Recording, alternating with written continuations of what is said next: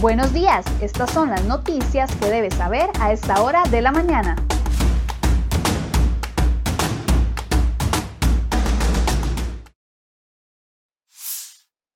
Hola, ¿qué tal? Muy buenos días. Gracias por acompañarnos en Cere Hoy Noticias. Los invito a estar muy conectados el día de hoy porque va a haber mucha información y precisamente información en el ámbito judicial. Y es que hoy a las 10.30 de la mañana en el Tribunal Penal de Heredia se va a dictar la sentencia en el caso por el asesinato de la joven Eva Morera que murió a manos de Randall Garita Oviedo en noviembre del 2019. La Fiscalía, recordemos, acusó a Garita por los delitos de homicidio calificado, desobediencia y portación ilegal de arma de fuego y pidió una condena de 42 años de cárcel. En 2019, Garita concibió que Eva lo viera en su casa junto con el hijo de ambos y Garita la encerró en una habitación y cuando intentó ella escapar le disparó dos tiros por la espalda. Así que atentos a las 10.30 de la mañana tendremos la lectura de esta sentencia y ver qué definieron los jueces en este raro caso y también muy complicado caso de asesinato a esta joven. Vamos de inmediato con las informaciones que preparamos para ustedes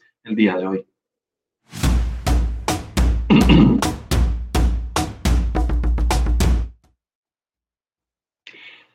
Y en nuestra portada les traemos esta información. Los informes policiales del caso Cochinilla sugieren que la empresa MECO recibió asesoría desde la Gerencia de Contratación Administrativa de la Contraloría General de la República para ganar el contrato para la remodelación de la rotonda de Zapote. La millonaria obra incluye un paso de nivel que costó 17 millones de dólares, es decir, casi 11 mil millones de corones el gerente contralor Alan Ugalde Rojas, que revisa y regula todo lo relacionado a los contratos públicos, figura como presunto imputado en este proceso de investigación.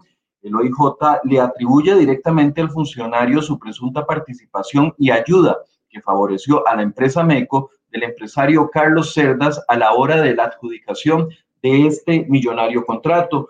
Lo hizo al rechazar un recurso de apelación interpuesto por la empresa constructora FCC en contra del acto de adjudicación a favor de MECO. Para el Ministerio Público, la labor de Ugalde ha sido fundamental debido al alcance que tienen sus decisiones por intereses comerciales, las empresas constructoras que hoy son señaladas por aparente pagos de sobornos han buscado cercanía con Ugalde Además, en otra información relacionada, el ministro de Obras Públicas y Transportes, Rodolfo Méndez Mata, fue denunciado por el presunto delito de incumplimiento de deberes en relación a este caso de corrupción. La denuncia la interpuso el abogado Raúl Muñoz Álvarez la mañana de este lunes y pide investigar la responsabilidad que tiene el ministro en todo este mega caso de corrupción.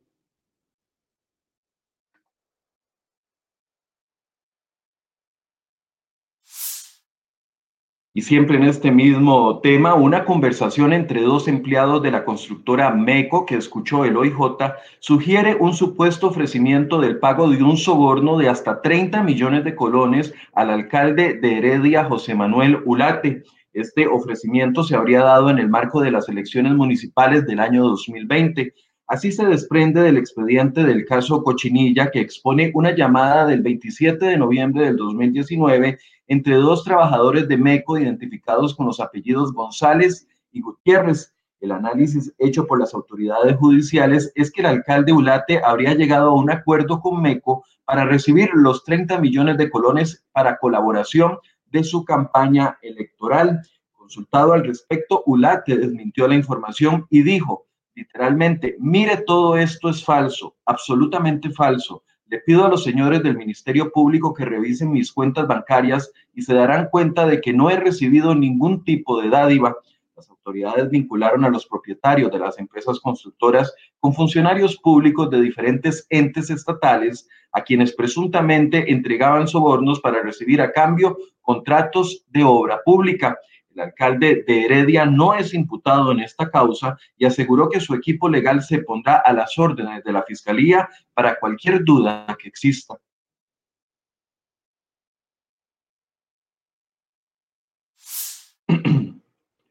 y los magistrados de la Corte Plena decidieron este lunes no investigar a la fiscala general Emilia Navas por inhibirse de conocer el caso Cochinilla, ya que su esposo es abogado de una de las grandes constructoras. La votación de corte fue de 16 magistrados a favor de no abrir la investigación y 6 votos a favor de abrirla. Además, establecieron que la fiscala gestionó de manera correcta la inhibitoria mediante el reglamento de conflictos de interés del Poder Judicial y el protocolo del Ministerio Público.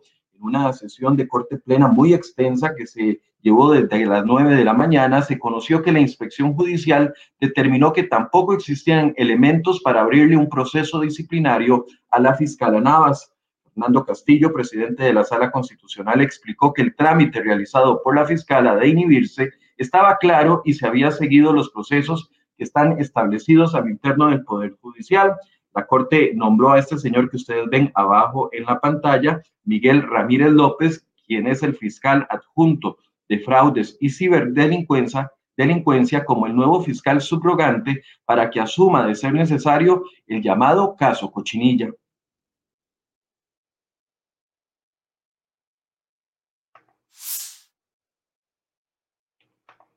Y la diputada Franji Nicolás del Partido Liberación Nacional y el diputado Pablo Heriberto Abarca de la Unidad Social Cristiana son los invitados de este martes en el programa Enfoques de Cereoy.com Ambos legisladores formarán parte de la Comisión Especial Investigadora del caso Cochinilla, que se aprobó este lunes en el Congreso, con el voto afirmativo de 42 diputados.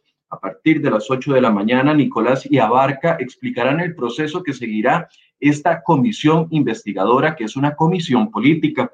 También dirán cuáles estrategias proponen para realizar una investigación de calidad en vista de que cuentan solamente con seis meses para entregar sus conclusiones del caso plazo máximo para entregar los informes con los resultados de la investigación se fijó para diciembre de este año 2021.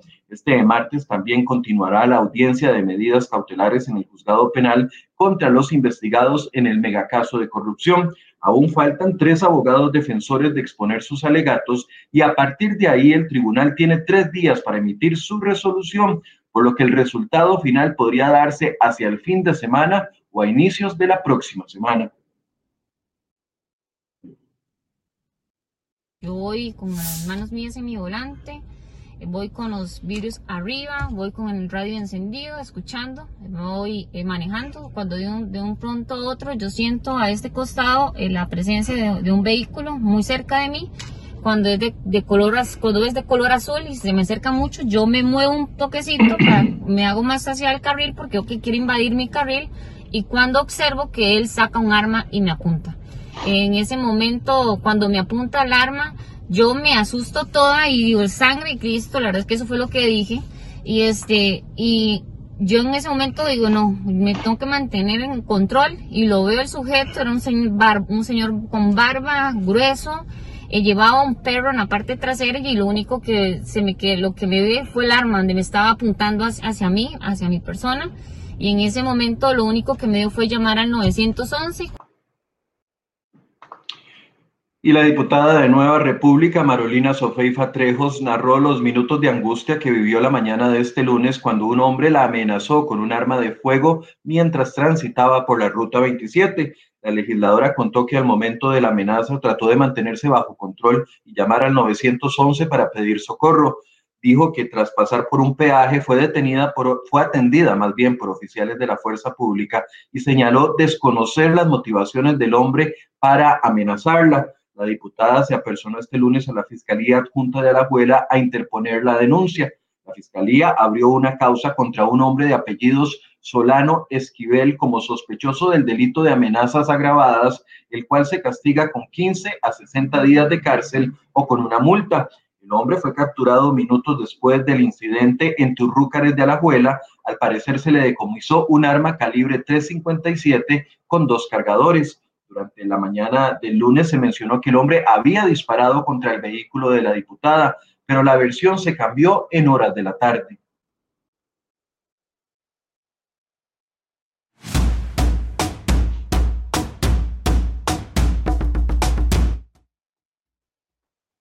Y un hombre murió tras recibir disparos en las cercanías de un lavarcar ubicado en la Cruz de Guanacaste. El cuerpo de la víctima estaba sobre la vía pública y presentaba una herida con arma de fuego. Cuando los paramédicos llegaron al sitio, el hombre ya no tenía signos vitales y su identidad no trascendió caso quedó a manos del organismo de investigación judicial que se encargará de determinar la identidad de la víctima.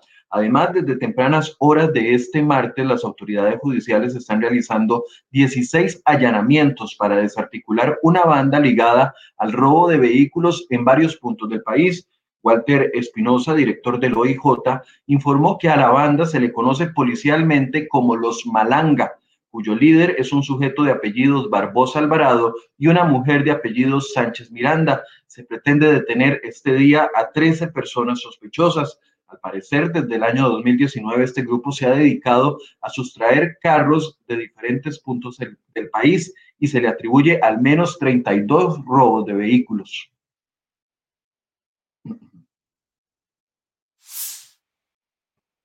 Siete proyectos educativos pertenecientes a un fideicomiso del Ministerio de Educación Pública y el Banco Nacional se mantienen frenados desde el año 2020 tras ser abandonados por las empresas que los estaban construyendo. A la fecha aún no hay certeza de cuándo podrán ser retomados y mientras esto pasa, las obras se deterioran, pierden valor, acumulan polvo y hasta han sido vandalizadas. Se trata de la cancha multiuso del Colegio Técnico 27 de abril, además del CTP de Ojancha, el CTP de Santa Lucía, las obras de la Escuela Azul, la Escuela La Hermosa, el Liceo Rural de Santana y la Unidad Pedagógica Sotero González.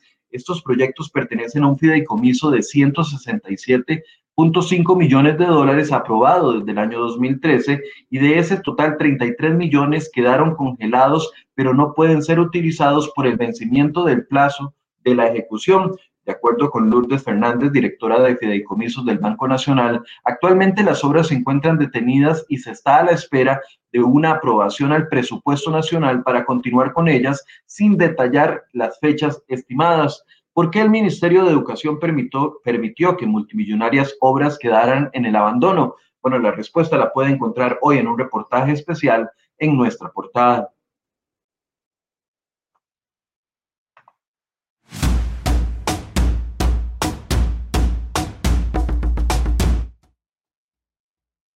Bien, ¿y sabe usted cuántos impuestos nos cobran a los costarricenses acá en el país? Bueno, el Ministerio de Hacienda ya publicó la lista actualizada de impuestos vigentes al 13 de mayo del 2021 y de acuerdo con el documento existen 110 impuestos diferentes que pesan sobre las espaldas de los ciudadanos y graban una extensa diversidad de actividades, bienes y servicios a pesar de que la lista es tan larga, un pequeño grupo de impuestos son los que recaudan la mayoría de dinero que terminan en las arcas del Estado. Se trata de los impuestos sobre la renta y sobre el valor agregado, el impuesto único a los combustibles y el impuesto sobre la propiedad de los vehículos. Ahí se concentra la mayoría de la recaudación. Entre los impuestos vigentes menos conocidos está el impuesto a los jabones de tocador o el que se cobra a cada kilo de alimento terminado para la nutrición animal, el impuesto a los casinos o un impuesto que existe para la importación y exportación de cada caja de banano. Para Felipe Guevara, abogado experto en derecho tributario, la abultada cantidad de impuestos vigentes deja en evidencia el desorden con el que el Estado ha creado las cargas que afectan a los ciudadanos. Hoy en nuestra portada también podrá leer un reportaje completo sobre este tema.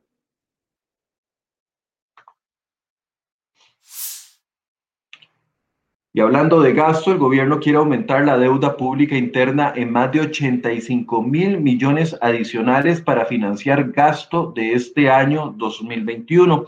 Esa fue la propuesta que hizo en el cuarto presupuesto extraordinario que envió a conocimiento de la Asamblea Legislativa, pero aún no ha convocado.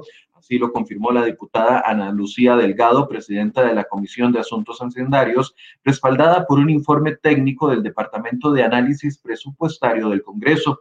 El gobierno pretende colocar títulos valores de la deuda interna por 85.800 millones de colones y la incorporación de 43 mil millones de colones provenientes de los superávits de órganos desconcentrados, señala el informe el 80%, y aquí es donde preste mucha atención, el 80% de la nueva deuda se va a enviar al Ministerio de Obras Públicas y Transportes, al Ministerio de Educación y al de Seguridad Social y Trabajo. En el caso del MOP, que enfrenta duros cuestionamientos por actos de corrupción con proyectos de obra pública, se pretende aumentar el gasto en 47.124 millones de colones más, de los cuales 40.500 millones van a ser destinados al CONAVI, en ese lugar donde está esta fiesta de pago de sobornos con obras públicas.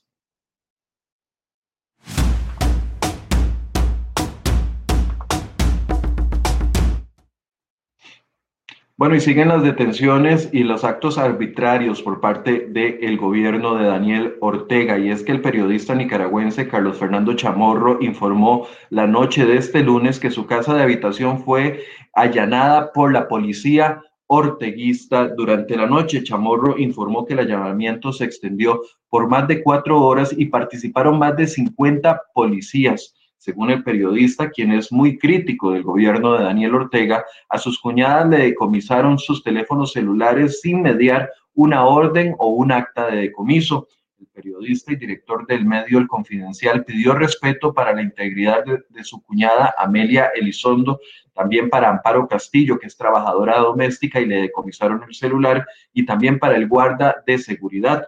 No podrán callar el periodismo, escribió en su red social Twitter periodista puso al tanto de la situación a la presidenta de la Corte Interamericana de Derechos Humanos, Antonia Urrejola, a quien mencionó en uno de sus tweets.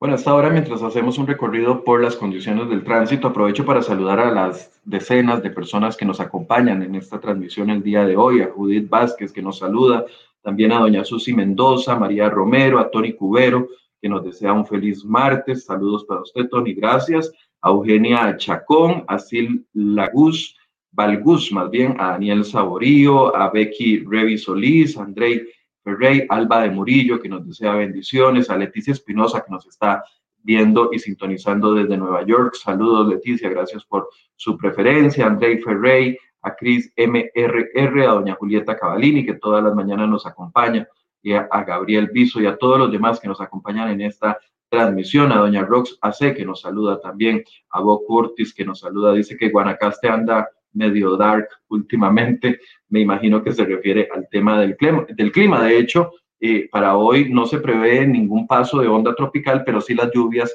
normales de la estación lluviosa. Así que preste atención y recuerde que hoy no circulan las placas terminadas en 3 y 4 en todo el país.